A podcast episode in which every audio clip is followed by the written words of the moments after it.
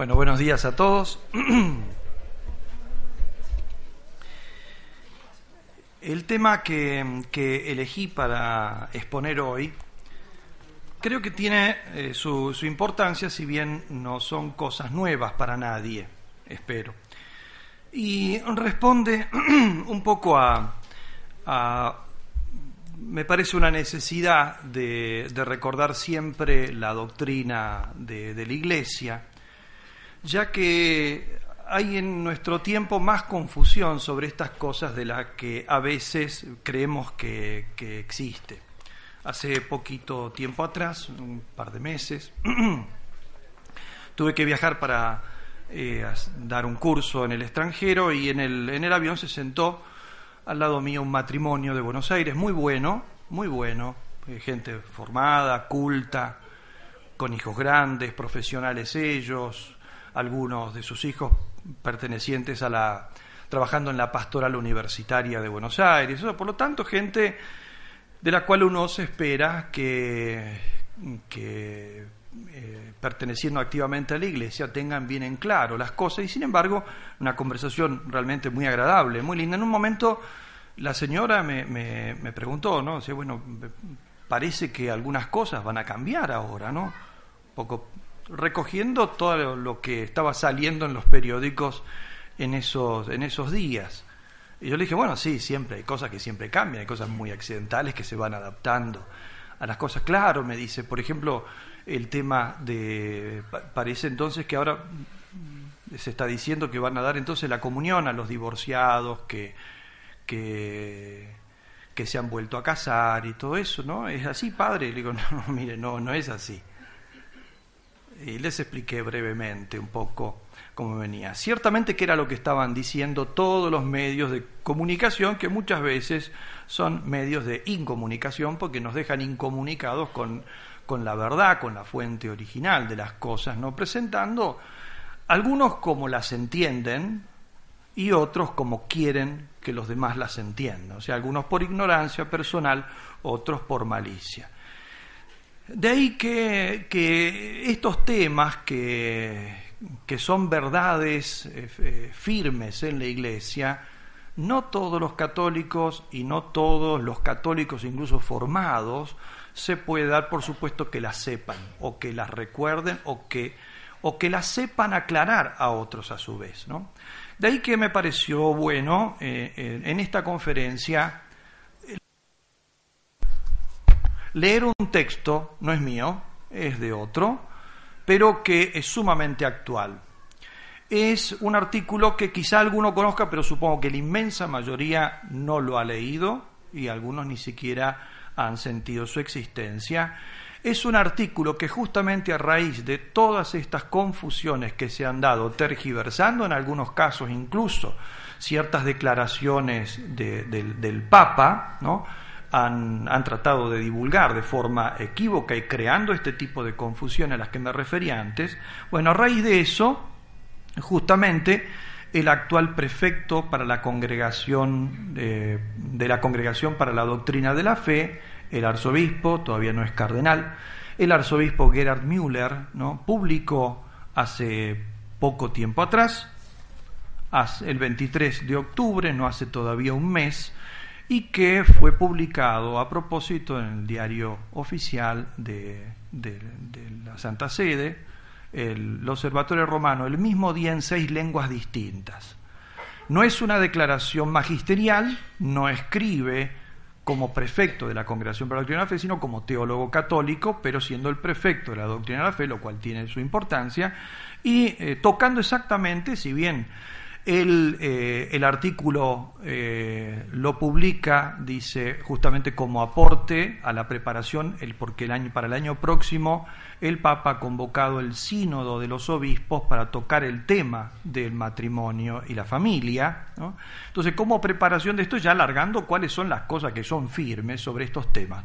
Pero, curiosamente, toca todos los temas que habían sido controvertidos y tergiversados en los últimos tres meses. ¿no? Él eh, encara el, título como Indisolubilidad del matrimonio y debate sobre los divorciados vueltos a casar y los sacramentos. Pero a raíz de esto vuelve, es necesario, eh, tocar los distintos temas sobre el matrimonio y cuál es la doctrina católica sobre estos aspectos. Creo que no tiene desperdicio ni un solo renglón. Por eso lo que voy a hacer es simplemente leer el texto y comentar aquellas cosas que puedo suponer que quizá alguno no entiende por por razón, digamos, de que hay que tener algunos elementos que él da por supuesto. Dice así, de hecho, no por, nada, uno de estos que se llaman especialistas en el Vaticano, vaticanista, ¿no? decía, y creo que bien, dice, escribe Müller, dicta Francisco, haciendo el Papa eh, le, indicó que, que escribiera algo de forma oficiosa Oficiosa significa que es oficial, pero no pasa como documento oficial, ¿no? De forma oficiosa para aclarar todos estos temas que muchos estaban confundiendo, ¿no es cierto? Dice así, la discusión sobre la problemática de los fieles que tras un divorcio han contraído una unión, una nueva unión civil, no es nueva. Siempre ha sido tratada por la Iglesia con gran seriedad, con la intención de ayudar a las personas afectadas puesto que el matrimonio es un sacramento que alcanza en modo particularmente profundo la realidad personal, social e histórica del hombre. A causa del creciente número de afectados en países de antigua tradición cristiana, se trata de un problema pastoral de gran trascendencia. Hoy los creyentes se interrogan muy seriamente, ¿no puede la Iglesia autorizar a los cristianos divorciados y vueltos a casar bajo determinadas condiciones a recibir los sacramentos? ¿Les están definitivamente atadas las manos en estas cuestiones? ¿Los teólogos realmente han considerado todas las implicaciones y consecuencias al respecto? Estas preguntas deben ser discutidas en conformidad con la enseñanza católica sobre el matrimonio. Primera cosa, ya se puso un, un, coto bien definido. Se puede discutir, ciertamente, todo lo que se quiera discutir para profundizar, pero teniendo como parámetro justamente la doctrina católica. No con libre, o sea, con, propuestas libres que algunas de ellas incluso puedan eh, ir en contra de lo que ya ha sido enseñado por la Iglesia. Una pastoral enteramente responsable presupone una teología que se abandone a Dios que se revela, prestándole el pleno obsequio del entendimiento y de la voluntad, y asintiendo voluntariamente a la revelación hecha por él. toda pastoral seria, predicación, por lo tanto, enseñanza, catequesis y más allá toda la teología, comienza, si es seria, por una aceptación total, por eso dice un abandono en Dios que se revela. ¿Eh? La revelación es el punto de partida. Se puede discutir en todo aquello que justamente la revelación deje para discutir, porque no, no lo deja claro. Todo aquello que está claro, como dice San Pablo, aunque apareciera un ángel, si les dice algo distinto al Evangelio que les he predicado, no lo deben escuchar. Para hacer esto que acabo de leer, de todos modos, no es del mismo, del mismo Monseñor Müller, sino que es una cita de la Dei Verbum del Concilio Vaticano II, que cita él ahí. Para ser comprensible la auténtica doctrina de la Iglesia, debemos comenzar por la palabra de Dios, contenida en la Sagrada Escritura, explicada por la tradición eclesial e interpretada de modo vinculante por el magisterio. Eh, hermosísima expresión de cómo es la fuente de la revelación para un católico. Está en la Sagrada Escritura, transmitida por la tradición, por eso no se pueden separar, e interpretada auténticamente por el magisterio vinculante. Vinculante significa que impone obligación de entender las cosas como lo ha entendido él. Esa es la doctrina católica sobre la fuente de la revelación. Muchas veces las personas nos preguntan, bueno, padre, pero esto en la Biblia dónde está? Mire, yo le voy a decir dónde está en la Biblia, pero si aunque no pudiera decirle dónde está en la Biblia, le puedo decir dónde está en el catecismo, lo cual es lo mismo porque nosotros no somos protestantes, sino católicos. Es el protestante el que puede preguntar en qué lugar de la Biblia está y frenar la pregunta ahí porque para él solamente hay una fuente de la revelación pero nosotros somos católicos. Nosotros la misma Biblia, también el protestante, ¿no? Pues lo recibió gratuitamente, ¿no? Pero la Biblia misma a nosotros nos la ha transmitido la tradición y el magisterio. Si no, no la tendríamos. Por lo tanto, no solamente nos entrega qué tenemos que leer, sino que nos dice cómo entenderlo. Pero eso es otro tema. Bien, va a desarrollar entonces ahora seis puntos. Primero de ellos, el testimonio de la Sagrada Escritura sobre este tema.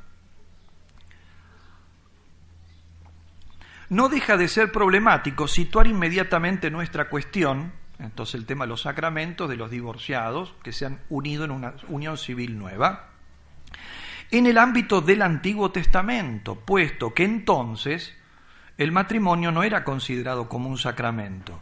No obstante, la palabra de Dios en la antigua alianza es significativa para nosotros, ya que Jesús se coloca en esa tradición y argumenta a partir de ella. En el Decálogo se encuentra el mandamiento no cometerás adulterio, Éxodo 20. Sin embargo, en otro lugar el divorcio es visto como algo posible. Según Deuteronomio 24, Moisés estableció que el hombre puede expedir un libelo de repudio y despedir a la mujer de su casa si no lo complace. En consecuencia de esto, el hombre y la mujer pueden volverse a casar. Sin embargo, junto con la concesión del divorcio en el Antiguo Testamento, es posible identificar una cierta resistencia hacia esa práctica. Al igual que el ideal de la monogamia, también la indisolubilidad está contenida en la comparación profética entre la alianza de Yahvé con Israel y la alianza matrimonial. El profeta Malaquías lo expresa claramente, no traicionarás a la esposa de tu juventud, siendo así que ella era tu compañera y la mujer de tu alianza. Entonces está puesto la doctrina sobre el Antiguo Testamento como después les dirá Jesucristo, por la dureza de vuestro corazón permitió Moisés esto. Pero no ha sido así ni al principio, como dice nuestro Señor, ni tampoco la orientación general que uno encuentra en el Antiguo Testamento, en todas las imágenes y todo, ¿no? Era posible esa permisión por el hecho de no ser todavía sacramento, que eso añade una particularidad. En particular, entonces deja el Antiguo Testamento, pasa al Nuevo. En particular, las controversias con los fariseos fueron para el Señor una ocasión para ocuparse del tema. Jesús se distancia expresamente de la práctica veterotestamentaria del divorcio, que Moisés había permitido a causa de la dureza de corazón de los hombres, y se remite, Jesús, a la voluntad originaria de Dios, Cita San Marcos, desde el comienzo de la creación Dios los hizo varón y mujer. Por eso dejará el hombre a su padre y a su madre, y los dos se harán una sola carne. De manera que ya no son dos, sino una sola carne. Pues bien, lo que Dios unió no lo separe al hombre. Texto que se encuentra en San Marcos, literalmente, como lo he leído, y con ciertas variantes en San Mateo y en San Lucas. Por lo tanto, los tres sinópticos afirman esta clara enseñanza de Jesucristo. La Iglesia Católica siempre se ha remitido en la enseñanza y en la, praxis práctica a estas palabras del Señor sobre la indisolubilidad del matrimonio. El pacto que une íntima y recíprocamente a los cónyuges entre sí ha sido establecido por Dios. Designa una realidad que proviene de Dios y que por tanto ya no está a disposición de los hombres. Algunos exégetas sostienen hoy que estas palabras de Jesús habrían sido aplicadas ya en tiempos apostólicos, o sea, en la época de los apóstoles, después de la resurrección y ascensión de Cristo, con una cierta flexibilidad. Bueno, ellos tampoco fueron muy estrictos. Esto dice, algunos teólogos dicen esto, concretamente con respecto a la porneia fornicación. Hace referencia a lo que Jesucristo dice en el Sermón de la Montaña. Dice, vuelve a repetir la enseñanza, ¿no? Y dice, entonces el hombre no se separará de, de su mujer, salvo en el caso de porneia. Esa palabra, que, que se puede traducir como impureza, fornicación, ¿no? Eh, eso es lo que ha dado, bueno, ¿qué quiere decir? O sea que Jesucristo dice que hay una posibilidad. Entonces, cuando en esa posibilidad sí se puede separar, Entonces, él dice, dice, algunos teólogos han dicho que lo aplicaban con cierta, eh, con cierta laxitud, flexibilidad, incluso en los tiempos apostólicos, al menos cuando se daban estos casos. Venía uno diciendo, bueno, yo me quiero separar de mi esposa porque esto, ella me engañó, adulteró, o al revés, él me engañó, o lo que sea, ¿no? dice, en el campo exegético, las cláusulas sobre la fornicación fueron objeto de discusión controvertida desde el comienzo. Muchos están convencidos que no se trataría de excepciones a la indisolubilidad, sino de vínculos matrimoniales inválidos. Esta es la tradición interpretativa más firme.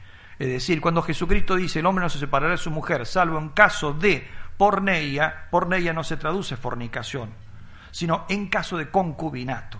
O sea, si los dos no estaban casados válidamente, no solamente puede separarse, sino que tienen que separarse, a menos que quieran regularizar su situación.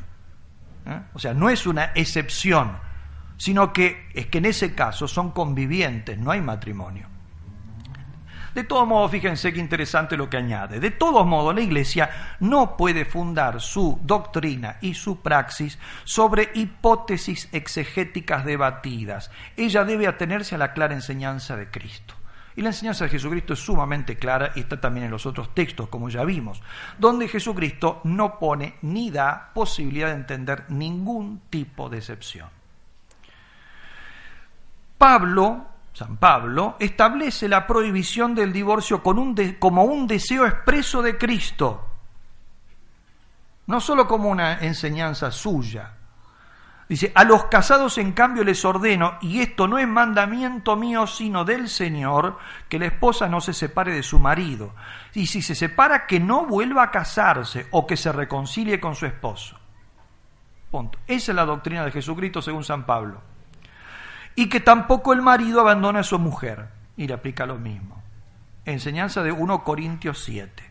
Al mismo tiempo, permite San Pablo, en razón de su propia autoridad, que un no cristiano pueda separarse de su cónyuge si se ha convertido al cristianismo.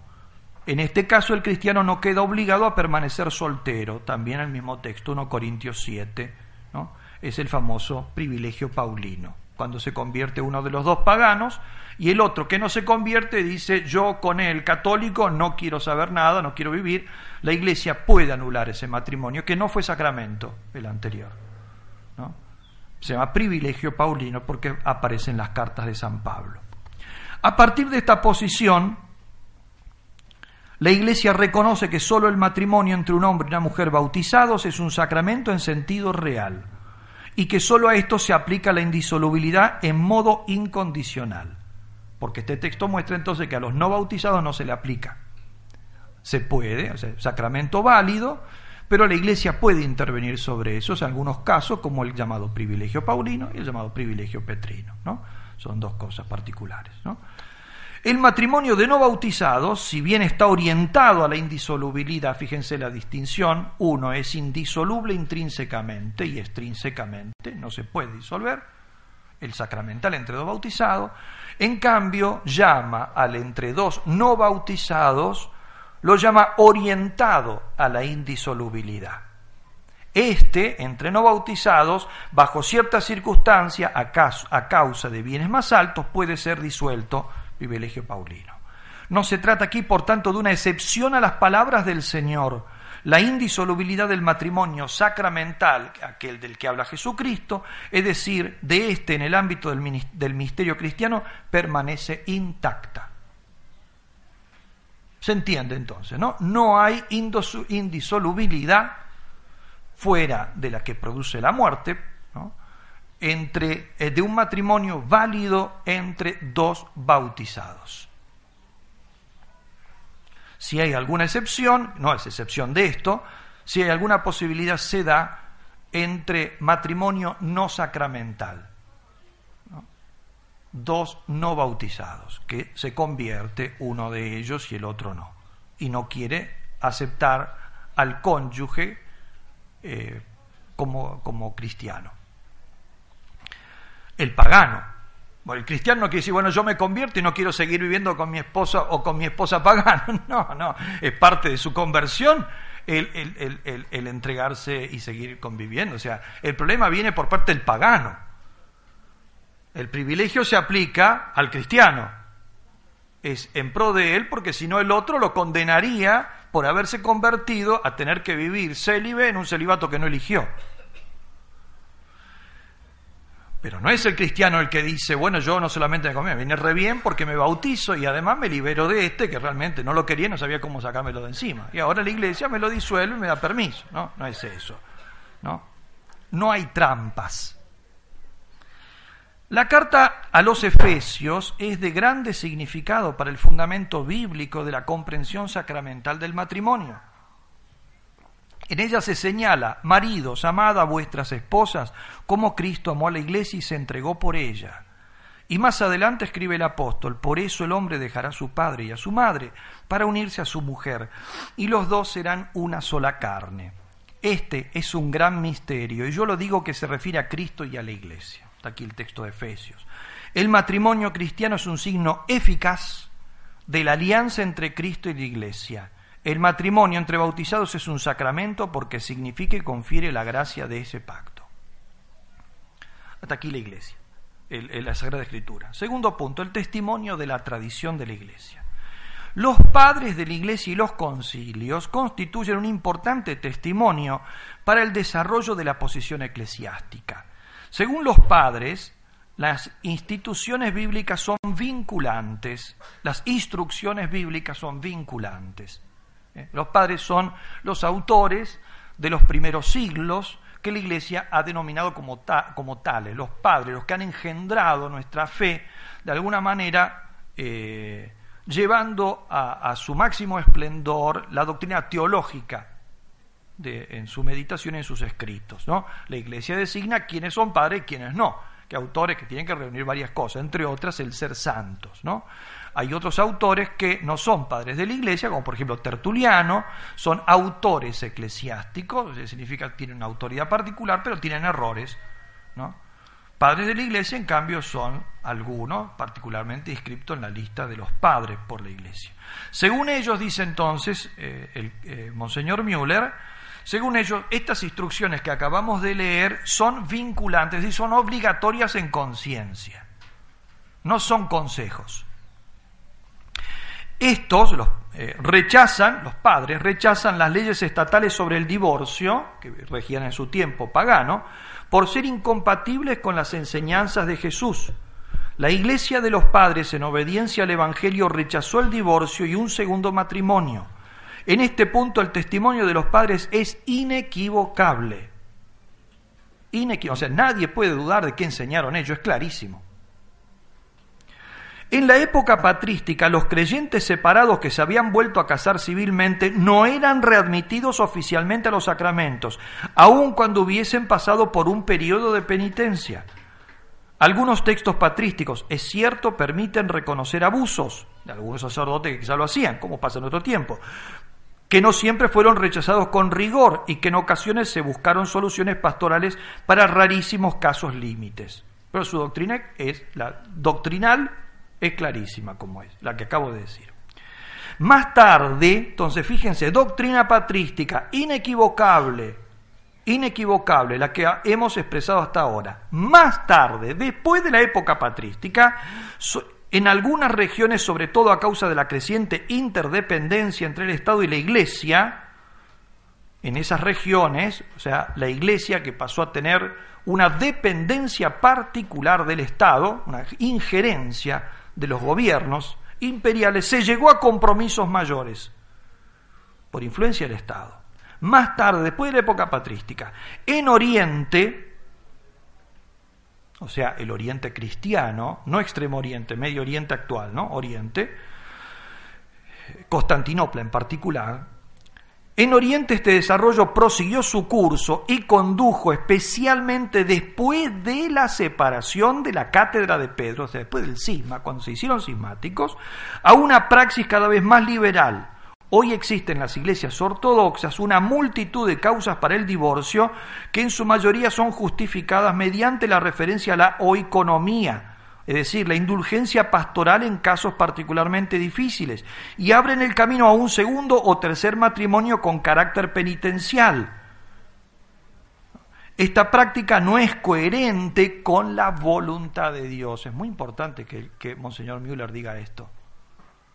Porque muchos aducen eso. Bueno, pero en Oriente, a los cristianos orientales de rito oriental, no católicos de rito oriental, sino ortodoxos, sismáticos, a ellos la iglesia, basándose en la Sagrada Escritura, les permite divorciarse y casarse en algunas iglesias al menos una segunda vez, y en otras, como dice él, incluso una tercera.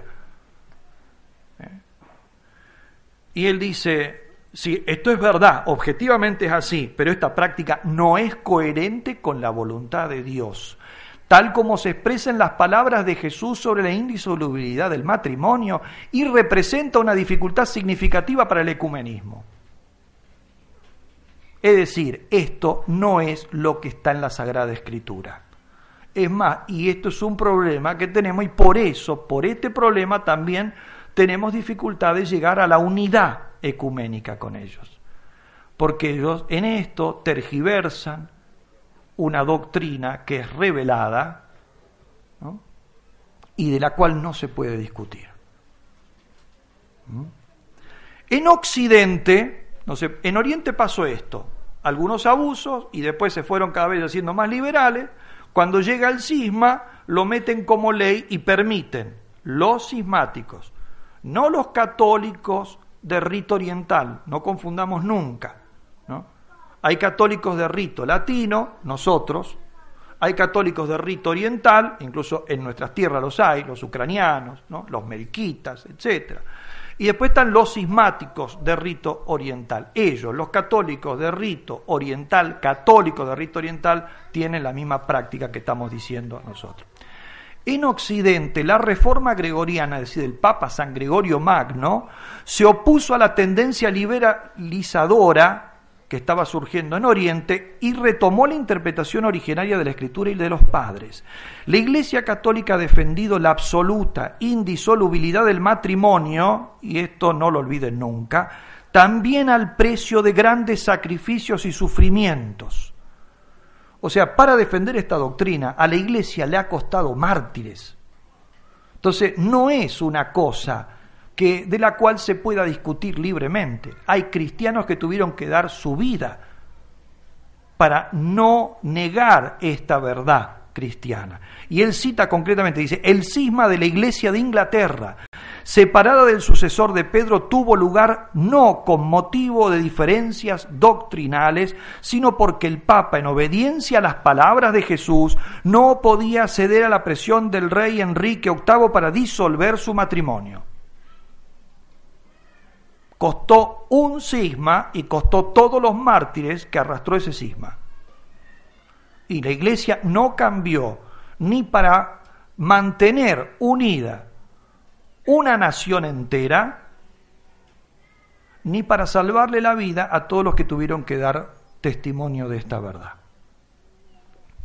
El concilio de Trento, entonces fíjense los grandes pasos que va indicando, la reforma de San Gregorio Magno, ¿no? El concilio de Trento confirmó la doctrina de la indisolubilidad del matrimonio sacramental y explicó que esta corresponde a la enseñanza del Evangelio. O sea, esto es lo que dice el Evangelio. Concilio de Trento. En ocasiones se sostiene que la Iglesia toleró, de hecho, la praxis oriental. Algunos teólogos por ahí dicen, falsificando las cosas para llevar agua a su molino. Bueno, pero la Iglesia, aún diciendo esto, después toleró y le permitía, dice, si algún, algún ortodoxo se hacía católico y este había, estaba divorciado y se casado, no le decía a nadie y le permitía venir con la que en realidad era una segunda o tercera esposa. Eso es mentira. Y dice, en ocasiones se sostiene que la Iglesia toleró, de hecho, la praxis oriental. Esto no corresponde a la verdad. Los canonistas hablaron reiteradamente, o sea, los estudiosos de las leyes, de una práctica abusiva y existen testimonios de grupos de cristianos ortodoxos que convertidos al catolicismo tuvieron que firmar una confesión de fe con la expresa referencia a la imposibilidad de un segundo o un tercer matrimonio. El Concilio Vaticano II en la Constitución Pastoral Gaudium et sobre la Iglesia en el mundo de hoy, ha enseñado una doctrina teológica y espiritualmente profunda sobre el matrimonio. Ella sostiene de forma clara su indisolubilidad. El matrimonio se entiende como una comunidad integral, corpóreo, espiritual, de vida y amor entre un hombre y una mujer, que recíprocamente se entregan y reciben como personas. Mediante el acto personal y libre del consentimiento recíproco, se funda por derecho divino una institución estable, ordenada al bien de los cónyuges y de la prole, e independiente del arbitrio del hombre. Esta íntima unión, como mutua entrega de dos personas, lo mismo que el bien de los hijos, exigen la plena fidelidad conyugal y urgen su indisoluble unidad. Palabras del documento. A través del sacramento, Dios concede a los cónyuges una gracia especial Mediante el sacramento, la indisolubilidad del matrimonio contiene un significado nuevo y más profundo. Llega a ser una imagen del amor de Dios hacia su pueblo y de la irrevocable fidelidad de Cristo a su iglesia. El matrimonio como sacramento se puede entender y vivir solo en el contexto del misterio de Cristo, porque es una imagen de Cristo. Y este es el signo de por qué el matrimonio sacramental es intrínsecamente y extrínsecamente indisoluble y no lo es el matrimonio natural entre dos no bautizados. Porque el matrimonio entre dos bautizados es un signo eficaz del modo en que Dios ama a su iglesia. Si fuese soluble aunque sean algunas situaciones extremas, el matrimonio entre dos bautizados, el signo estaría diciendo esto. También el amor de Cristo por tu alma en situaciones extremas se puede disolver, lo cual es la más grande mentira que se puede decir. El amor de Dios por cada uno de nosotros y por la iglesia en particular es indisoluble y no lo puede disolver absolutamente nada. De ahí que el signo que significa precisamente ese amor tiene que ser de la misma naturaleza. Este es el motivo teológico más profundo de la imposibilidad de la disolución de un matrimonio sacramental fuera de la muerte. De ahí lo que termina diciendo en este punto. No se puede, claro, el que no entiende el misterio de Cristo nunca va a entender el misterio de su sacramento. El matrimonio es un sacramento. Olvídense de Jesucristo y no van a entender jamás el misterio, como no van a entender el misterio del bautismo. No van a entender tampoco el misterio de la comunión, por eso puede uno pedir la comunión sin importarle decir, pero esto no es, o sea, yo no estoy pidiendo que a mí me vendan cigarrillos en un kiosco. No estoy diciendo yo tengo derecho a que si yo voy a comprar cigarrillos a mí no me pueden discriminar. No, no son cigarrillos, es el cuerpo de Jesucristo. Si uno se olvida de qué es lo que es eso, qué es lo que significa, qué es lo que significa la unión, ¿qué dice San Pablo? El que come en pecado el cuerpo de Cristo come su propia condenación. El que bebe en pecado la sangre de Cristo bebe su propia condenación. Eh, si uno se olvida del contexto de Cristo, puede pedir cualquier cosa, no entiende nada. Tampoco se entiende el matrimonio sacramental. Tercer punto, el testimonio del magisterio en épocas recientes. Con el texto, aún hoy fundamental, de la exhortación apostólica familiares consorcio, que tendríamos que leer todos, sobre todo los que tienen familia, publicado por Juan Pablo II en 1981, se confirma expresamente la enseñanza dogmática de la Iglesia sobre el matrimonio, desde el punto de vista pastoral, la exhortación posinodal, familiares consorcios, se ocupa también de la atención de los fieles vueltos a casar con rito civil, pero que están aún vinculados entre sí por un matrimonio eclesiástico válido con otra persona de la que se separaron. El Papa manifiesta por tales fieles un alto grado de preocupación y de afecto. El número 84, divorciados vueltos a casar, contiene las siguientes afirmaciones fundamentales. Esta es la doctrina pastoral con este tipo de personas que ciertamente sufren mucho y que hay que ayudarlas. Y que en eso es lo que ha insistido tantas veces el Papa Francisco en este mismo contexto, en las mismas líneas pastorales que se indican ahora que son de la familiaris consorcio. Y dice así, uno, los pastores que tienen cura de almas están obligados por amor a la verdad a discernir bien las situaciones. No es posible evaluar todo y a todos de la misma manera. Hay casos y casos. O sea, hay situaciones más dramáticas que otras. Sobre todo esto se refiere al tema de la culpabilidad de la persona que tengo delante. Yo puedo tener delante una persona que su matrimonio se disolvió por culpa de él Él abandonó sin causa, porque listo, porque se quería juntar con otra y lo que sea. Y puedo tener al revés, la persona abandonada, que quiso salvar su matrimonio y que no dependió de ella. Bueno, no pudo retener a la otra persona. Entonces, las situaciones son diversas, dice. Primero, cuidado que cuando hay que hacer un juicio, lo que sea cada persona, también depende de esto. Porque a esta persona, si ella me dice, padre, bueno, pero yo vivo sola, soltera, o sea, soltera, vivo sola porque me abandonó mi esposo, estoy con mis hijos, yo, padre, ¿puedo comulgar? Sí, tengo que hacer algo particular. Mira, arrepiéntase de los pecados que haya cometido, confiésese, punto.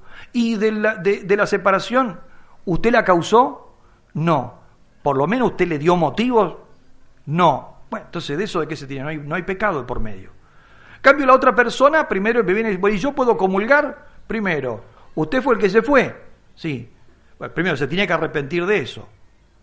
Además de arrepentirse de eso, usted tendría que ver si no puede solucionarlo. ¿No puede volver a su casa? Bueno, ya no se puede, pues ya no me, bueno, listo, no sé lo que sea, por lo que está. ¿eh? Tiene que ver si lo puede solucionar, tiene que estar arrepentido de lo que hizo y tiene que confesarse de lo que hizo y tratar de reparar, porque es el que rompe los vidrios el que tiene que eh, pagar los vidrios, ¿no? Por eso las situaciones son diversas y hay que saber evaluar cada una. Dos, los pastores y las comunidades están obligados a ayudar con solícita caridad a los fieles interesados, a esto, ¿no? También ellos pertenecen a la iglesia, tienen derecho a la atención pastoral y deben tomar parte en la vida de la iglesia. Muchas veces estas personas preguntan, Padre, ¿es cierto que yo estoy excomulgado? No, no está excomulgado. No hay pena de excomunión para la separación y el divorcio. La pena es comunión para otro delito, profanación de la Eucaristía, herejía, cisma, aborto. No está para esto. Bueno, pero es que yo, como me separé, bueno, usted no está en comunión con la iglesia. Es comulgado es otro término que no tiene nada que ver. No está en comunión plena, en el sentido de que usted está en pecado mortal. Pero no está excomulgado, no, no hay que confundir las cosas. Por eso recuerda esto, pertenecen a la iglesia católica tienen derecho a que se los atienda pastoralmente y que tomen parte en la vida de la iglesia. Explicaré enseguida en qué sentido. Tres, sin embargo, no se les puede conceder el acceso a la Eucaristía. Al respecto se adopta un, se adopta un doble motivo. ¿Por qué? No pueden. Primero, su estado y situación de vida contradicen objetivamente la unión del amor entre Cristo y la Iglesia, significada y actualizada en la Eucaristía.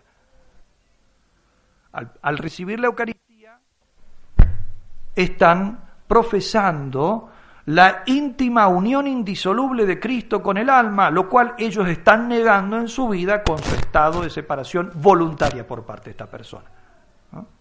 B. Si se admitieran estas personas a la Eucaristía, los fieles serían inducidos a error y confusión acerca de la doctrina de la Iglesia sobre la indisolubilidad del matrimonio sea, llevaría un error doctrinal, a un escándalo teológico, error doctrinal respecto a lo demás. Pensarían entonces que se puede disolver el matrimonio. De hecho, estas personas ni siquiera están en pecado, puede haber disuelto su matrimonio, haberse casado por el civil con otra persona. Por eso le están dando la comunión. Una reconciliación a través del sacramento de la penitencia que abre el camino hacia la comunión eucarística, igualmente es posible mediante las condiciones para que se pueda confesar y después sí comulgar, el arrepentimiento acerca de lo acontecido y la disposición a una forma de vida que no contradiga la indisolubilidad del matrimonio. Esto significa concretamente que cuando por motivos serios la nueva unión no puede interrumpirse, por ejemplo, a causa de la educación de los hijos que han nacido esta nueva unión, el hombre y la mujer deben obligarse a vivir en continencia plena. Eso significa como hermanos, continencia plena que significa continencia plena, no solamente no tener relaciones sexuales completas, sino toda muestra de afecto que sea propia de esposos. Porque un hombre no solamente no tiene relaciones con la mujer de su vecino, tampoco la acaricia, no la besa. Eso continencia plena implica todo esto. Algunos entienden solamente esto, entonces después creen que vivir bajo el mismo techo como hermanos está garantizado con el hecho de no tener relaciones sexuales. No, ninguna muestra de afecto que sea propia de esposos, que sea propia de esposos y exclusiva. Sí, todas las razones, digamos, de, de, cortesía y de afabilidad y de civilización que se muestra entre personas y entre personas que pueden ser incluso amigos. Cuarto, cuarto, a los pastores se les prohíbe expresamente por motivos teológicos, sacramentales y no meramente legales, no una cuestión de leyes, efectuar ceremonias de cualquier tipo para los divorciados vueltos a casar mientras subsista la validez del primer matrimonio. Muchos piden, bueno, pero al menos no nos podrían bendecir estos, son unos anillitos que tenemos, o nos, nos puede dar una bendición. Miren, no puedo. Se puede bendecir a la persona individual. Bueno, venga usted sola y se la bendiga a usted. No, no, pero queremos que nos bendiga no puede. Está expresamente prohibido. La carta, entonces, esto de la familiaris consorcio, está hablando del magisterio de los últimos tiempos, familiaris consorcio. En segundo lugar, la carta de la Congregación para la Doctrina de la Fe sobre la recepción de la comunión eucarística por parte de los divorciados que se han vuelto a casar del 14 de septiembre de 1994, esta es cuando eh, era el prefecto, el cardenal Ratzinger, ¿no? ha confirmado que la praxis de la Iglesia frente a la pregunta, frente a esta pregunta, ¿no? no puede ser modificada, frente a la pregunta si pueden comulgar, no puede ser modificada basándose en las diferentes situaciones. No han cambiado las cosas.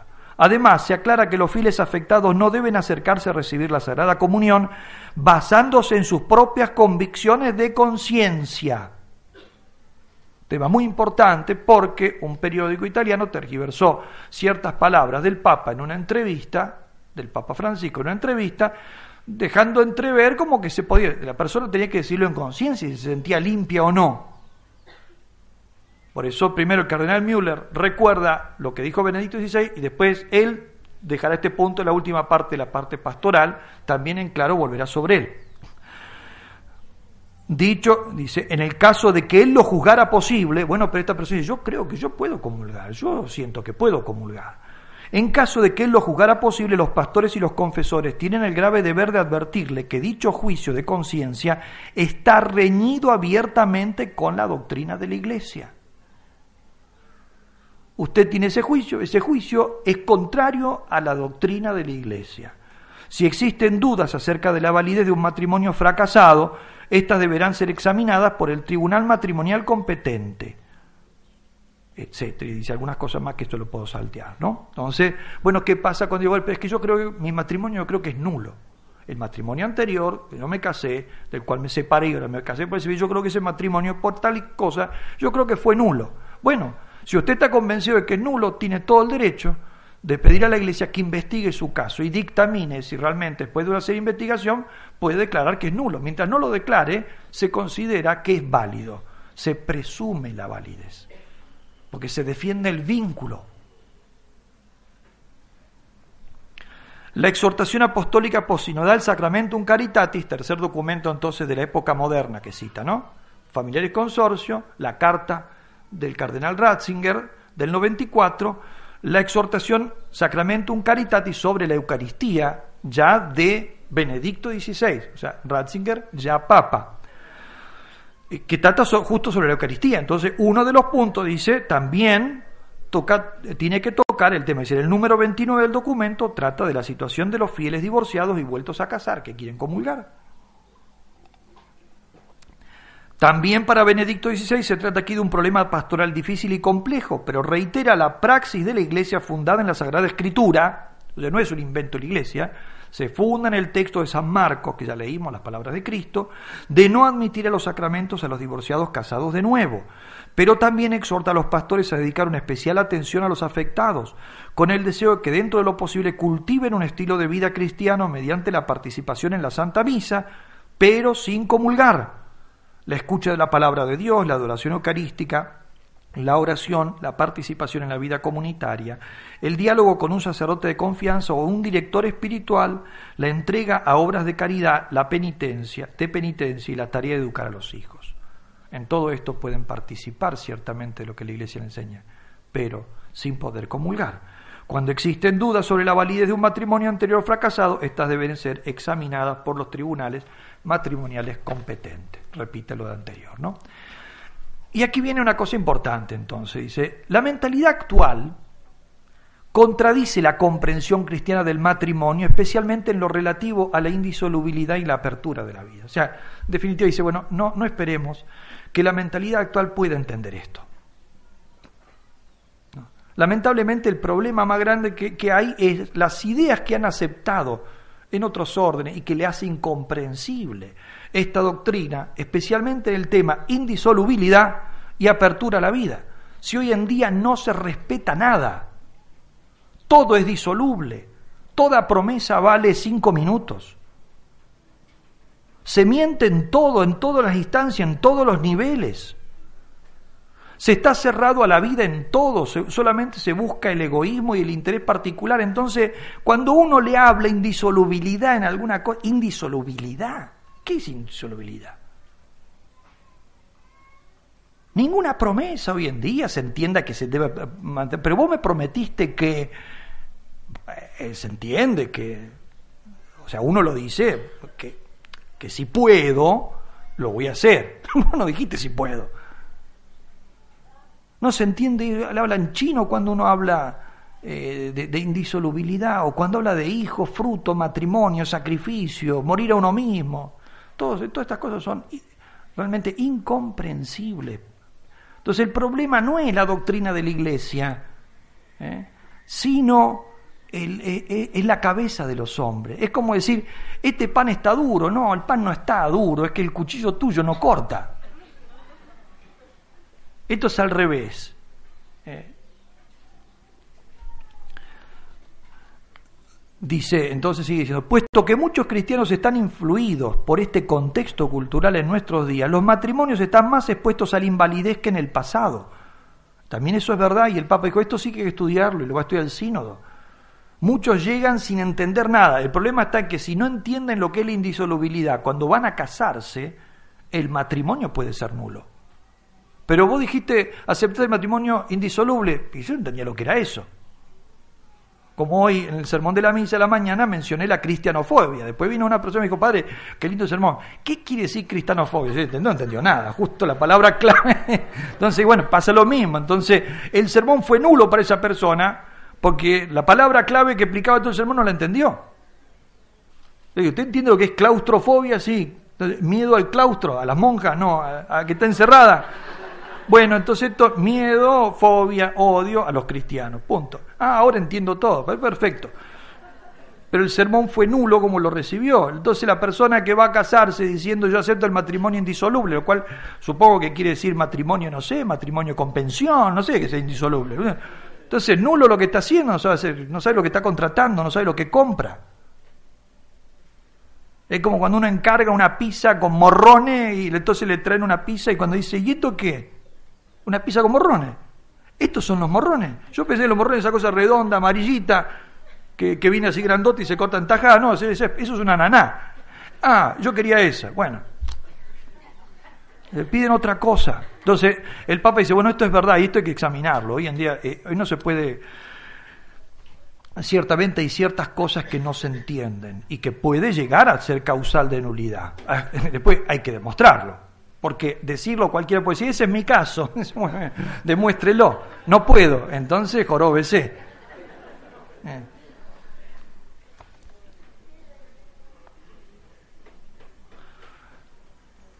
Falta, en efecto, dice, falta la voluntad de casarse según el sentido de la doctrina matrimonial católica y se ha reducido la pertenencia a un contexto vital de fe. Entonces, bueno, pero eso es otra cosa distinta. No es que el matrimonio sea indisoluble, sino que no hubo. No se puede disolver una cosa que simplemente ni siquiera nació. No puede morirse una persona que no nació. No puede disolverse una cosa que nunca comenzó a existir. Entonces, el problema es distinto y va por otro lado.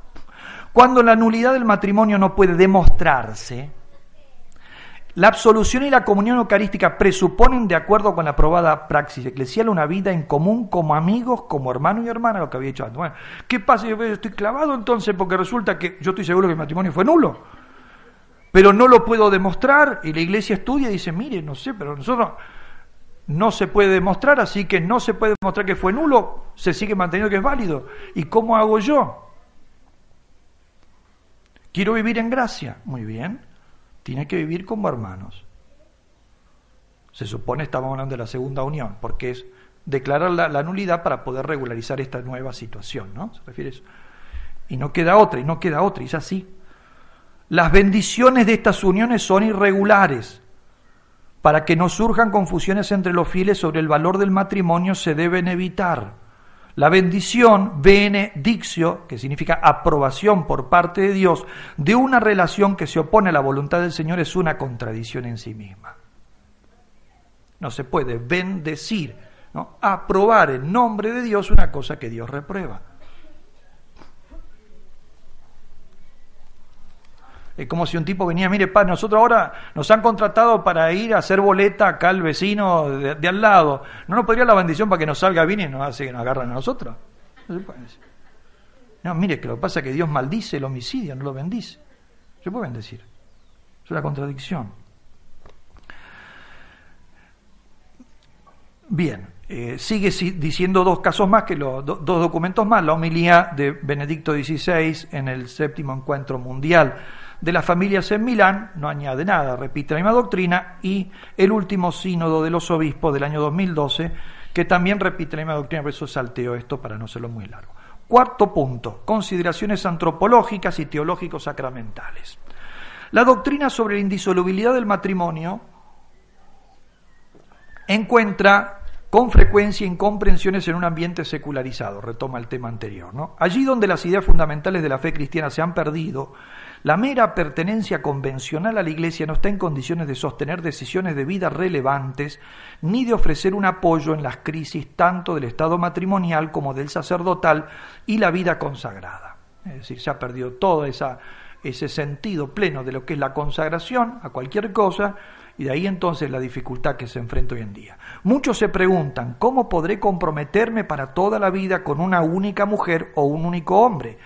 ¿Quién me puede decir cómo estará mi matrimonio en 10, 20, 30 o 40 años? Por otra parte, ¿es posible una unión de carácter definitivo a una única persona?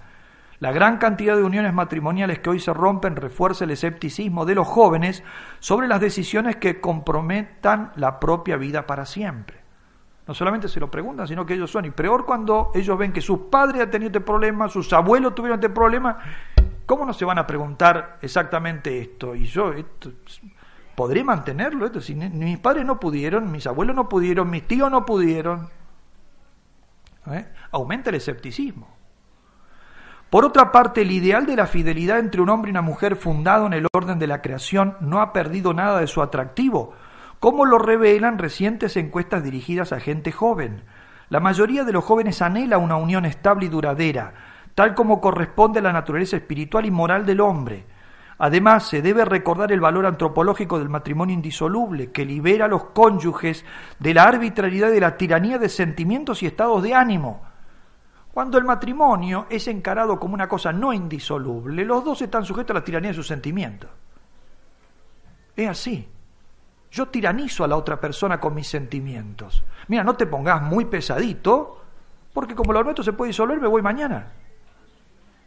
Entonces e, era tiranía y harto altibajo, uno, eh, la incertidumbre y la angustia. Este hoy está contento conmigo, pero si mañana le agarra una, la, depre, se puede ir.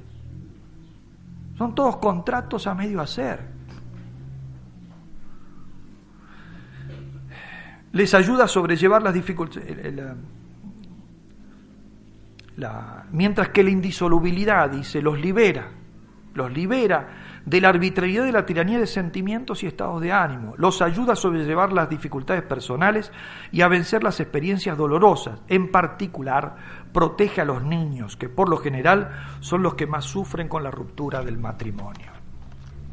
El amor es más que un sentimiento distinto, en su esencia el amor es entrega.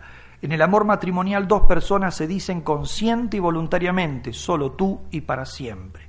A las palabras del Señor, lo que Dios ha unido, corresponde la promesa de los esposos. Yo te acepto como mi marido, yo te acepto como mi mujer, quiero amarte, cuidarte y honrarte toda mi vida, hasta que la muerte nos separe.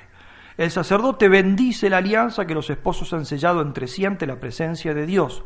Quien se pregunte si el vínculo matrimonial tiene una naturaleza ontológica, déjese instruir por las palabras del Señor.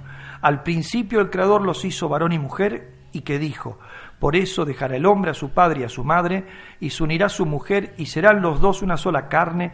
Así pues, ya no son dos, sino una sola carne. Y él dice, esto es una respuesta que quiere saber, esta indisolubilidad que produce, ¿es ontológica? O sea, llega hasta las raíces del ser. Sí. Al menos eso pensaba Jesucristo.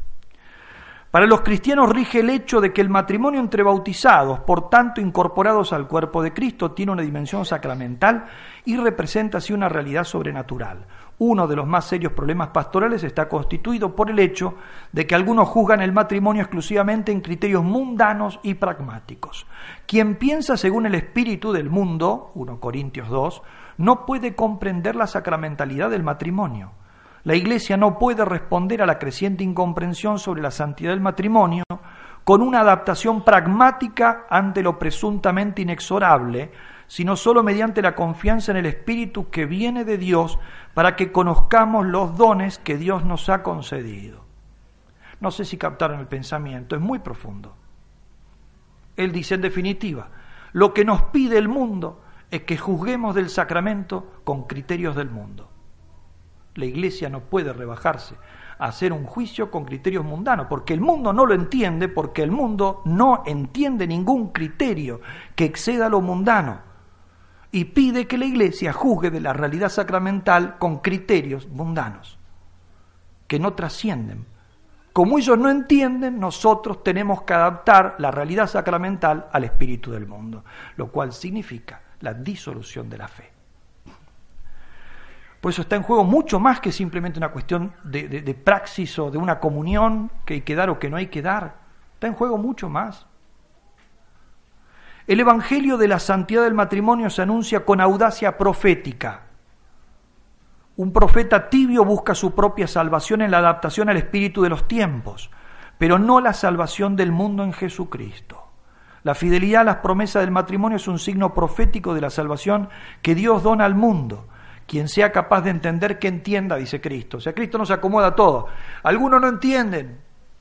el que sea capaz de entender que entienda. El mundo no va a entender esta doctrina. Jesucristo no la rebaja para que la entienda.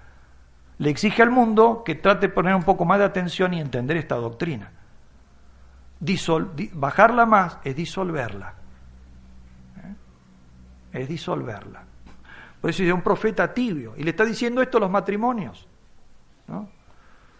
Cuando quieren vivir su matrimonio en un plano puramente humano, son profetas tibios, porque el esposo y la esposa son profetas, es decir, dan un testimonio.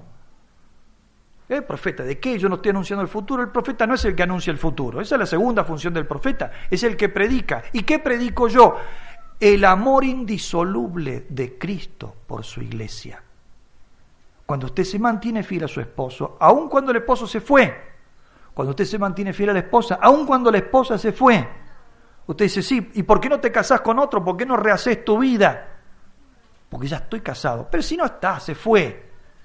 Mi matrimonio sigue y mi vínculo es indisoluble. ¿Y eso de qué te sirve? De testimonio, de predicación. ¿Qué predicas? Que el amor de Cristo no se retracta aunque nosotros con el pecado lo abandonemos.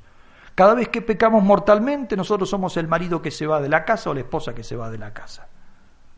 Jesucristo permaneciendo en el confesionario, esperando que yo vuelva, es el esposo que sigue esperando, aunque sepa que nunca volverá, la esposa que sigue esperando, aunque sepa que él nunca volverá. Es Dios que del sagrario no se fue. Eso es lo que predica.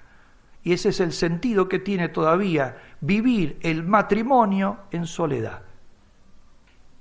Una especie de lo que llamaban antes las viudas blancas. La viuda blanca. Pues no puede llevar luto.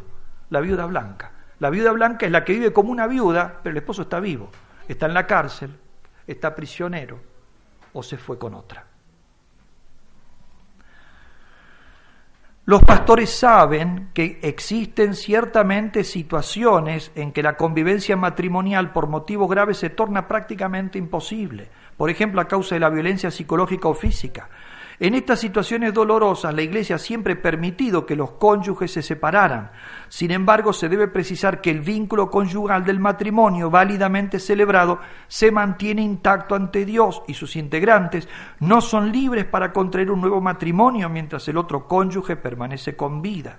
Los pastores y las comunidades cristianas se deben, por tanto, comprometer en promover caminos de reconciliación también en estas situaciones o de ayudar a las personas afectadas a superar con fe su difícil situación. Comentarios, en quinto lugar, teológico morales. Cada vez con más frecuencia, acá va entonces a, va, va a enfrentar un par de cosas que han estado corriendo en los últimos tiempos tergiversando esta doctrina. Cada vez con más frecuencia se sugiere que la decisión de acercarse o no a la comunión eucarística por parte de los divorciados vueltos a casar debería dejarse la iniciativa de la conciencia personal. Bueno, vos fijate, si vos te sentís que, que, que, que, podés hacerlo, de que lo necesitas, de que te es lícito, y bueno, hacelo, decidilo en conciencia. Como digo, algunos interpretaron falsamente algunas palabras del Papa, que dijo en otro sentido, y que le interpretaron como si hubiera estado aludiendo a esto. Este argumento al que subyace un concepto problemático de conciencia ya fue rechazado en la Carta de la Congregación para la Doctrina de la Fe de 1994, que ya leímos. Desde luego los fieles deben examinar su conciencia en cada celebración eucarística para ver si es posible recibir la Sagrada Comunión a la que siempre se opone un pecado grave no confesado, cualquier pecado grave no confesado. Los fieles tienen el deber de formar su conciencia y de orientarla a la verdad. Para esto, deben prestar obediencia a la voz del magisterio de la Iglesia que ayuda a no desviarse de la verdad sobre el bien del hombre, sino a alcanzar con seguridad, especialmente en las cuestiones más difíciles, la verdad y a mantenerse en ella. Cuando los divorciados vueltos a casar están en conciencia convencidos de que su matrimonio anterior no era válido, Tal hecho se deberá comprobar objetivamente a través de la autoridad judicial competente en materia matrimonial. El matrimonio no es incumbencia exclusiva de los cónyuges delante de Dios, sino que siendo una realidad de la Iglesia es un sacramento, respecto del cual no toca al individuo decidir su validez sino a la Iglesia, en la que él se encuentra incorporado mediante la fe y el bautismo. Si el matrimonio precedente de unos fieles divorciados y vueltos a casar era válido, en ninguna circunstancia su nueva unión puede considerarse conforme al derecho. Por tanto, por motivos intrínsecos, es imposible que reciban los sacramentos. La conciencia de cada uno está vinculada sin excepción a esta norma. Esto es carta del cardenal Ratzinger, del año 2011.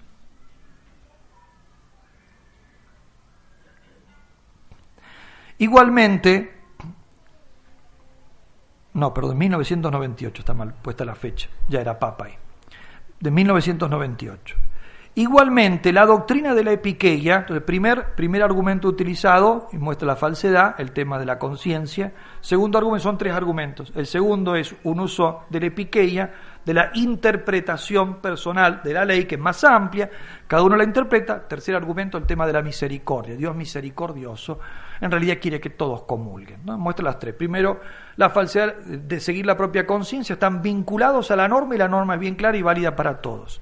Segundo, igualmente la doctrina de la piqueya, según la cual una ley vale en términos generales, pero la acción humana no siempre corresponde totalmente a ella y no puede ser aplicada en un caso concreto a veces, ¿no?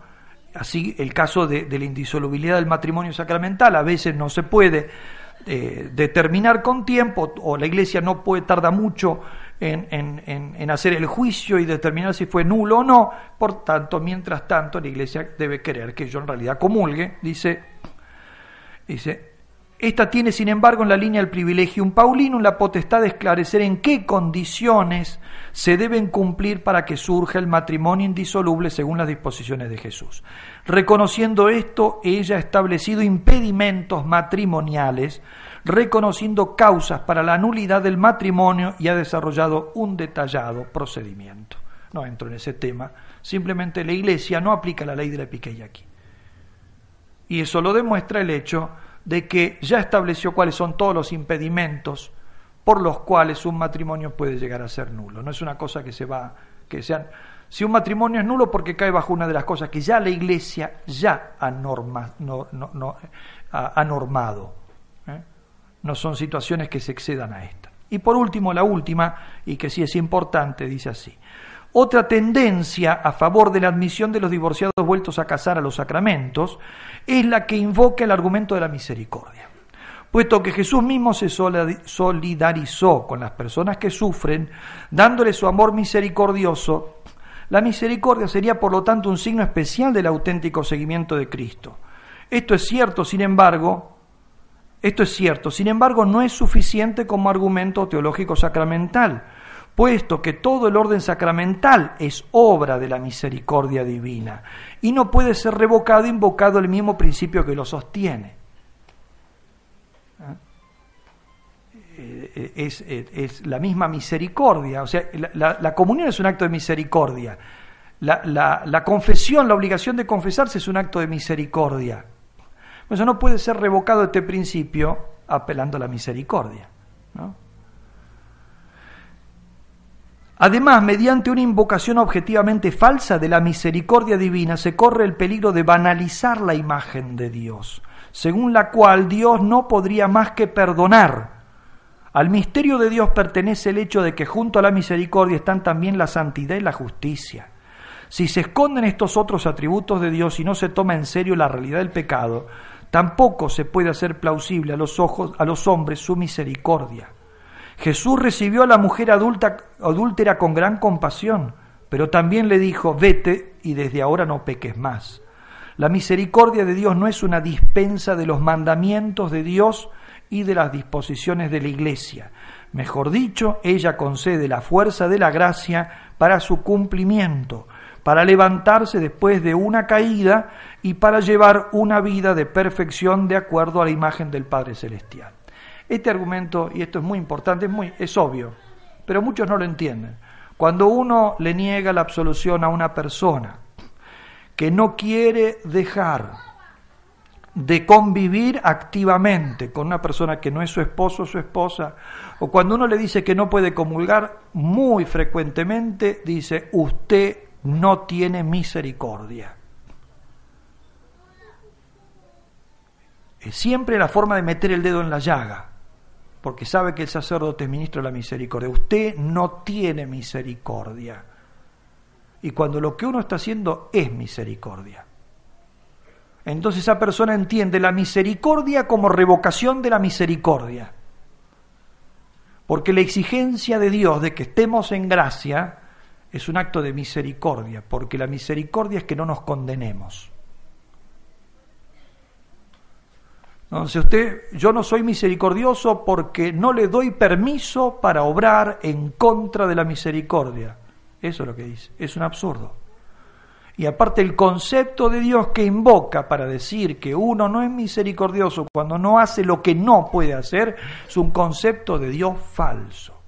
Un concepto de Dios que no es Dios, porque Dios que no es misericordioso no es Dios, pero Dios que no es justo tampoco es Dios, y Dios que no es infinitamente santo tampoco es Dios. Último punto. La solicitud pastoral. Aunque por su propia naturaleza no sea posible admitir a los sacramentos a las personas divorciadas y vueltas a casar, tanto más son necesarios los esfuerzos pastorales hacia estos fieles.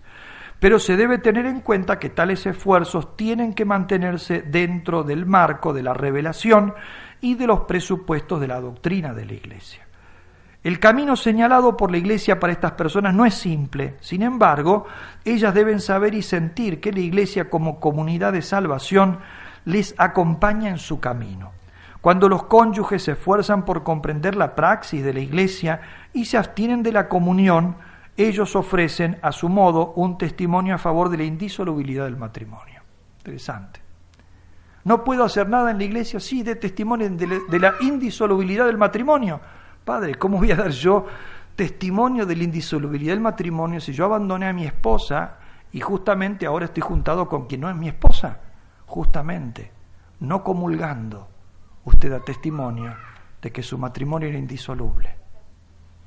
aceptando con sufrimiento esa realidad de no poder comulgar en este momento, usted dice, yo he pecado, pero la doctrina de Jesucristo es verdadera. Ese es su testimonio.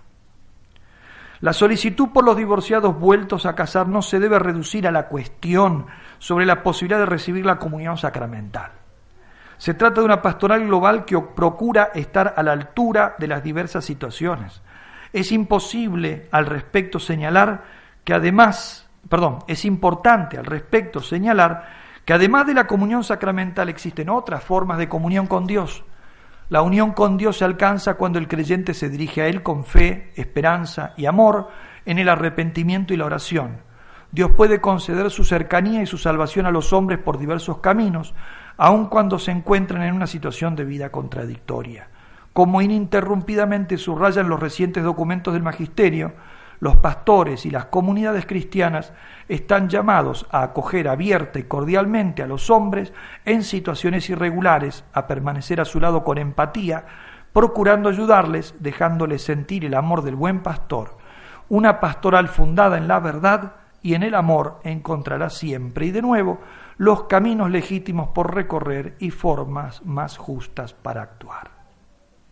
Hasta aquí el largo artículo entonces de Monseñor Müller, que como han visto, no solamente trata del tema de la comunión de los divorciados vueltos a casar, sino que muestra cómo en el fondo, detrás de esta discusión, está pendiente o subyace toda la doctrina sobre la sacramentalidad del matrimonio, que es mucho más importante que este caso doloroso pero muy puntual que nos toca. Nada más.